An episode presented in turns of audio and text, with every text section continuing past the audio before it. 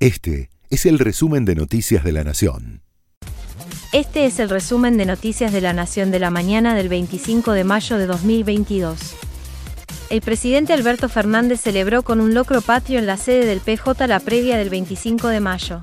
El presidente habló de retenciones, salarios, precios y mandó un mensaje interno sobre el final. A los compañeros que duden, los hechos les van a demostrar que estaban equivocados.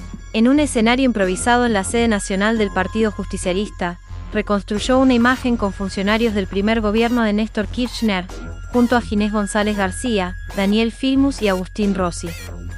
El Nova, conocido trapero de zona sur, sufrió un grave accidente con su moto y su estado es muy delicado.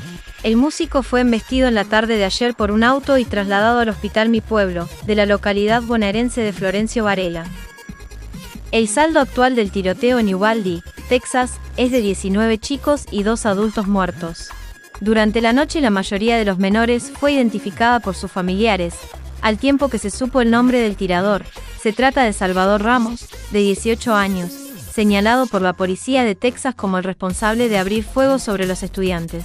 Según los reportes, antes mató a su abuela de un balazo.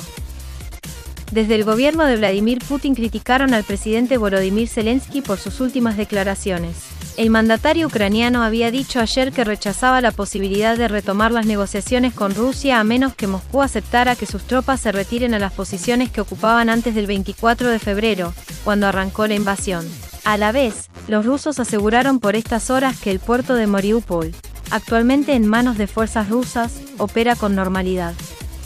Vélez le ganó 4 a 0 a Estudiantes de La Plata, con dos goles de Lucas Janssen y otros de Lucas Prato y de Avil Osorio.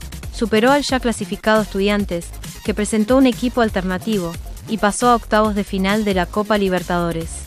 Este fue el resumen de Noticias de la Nación.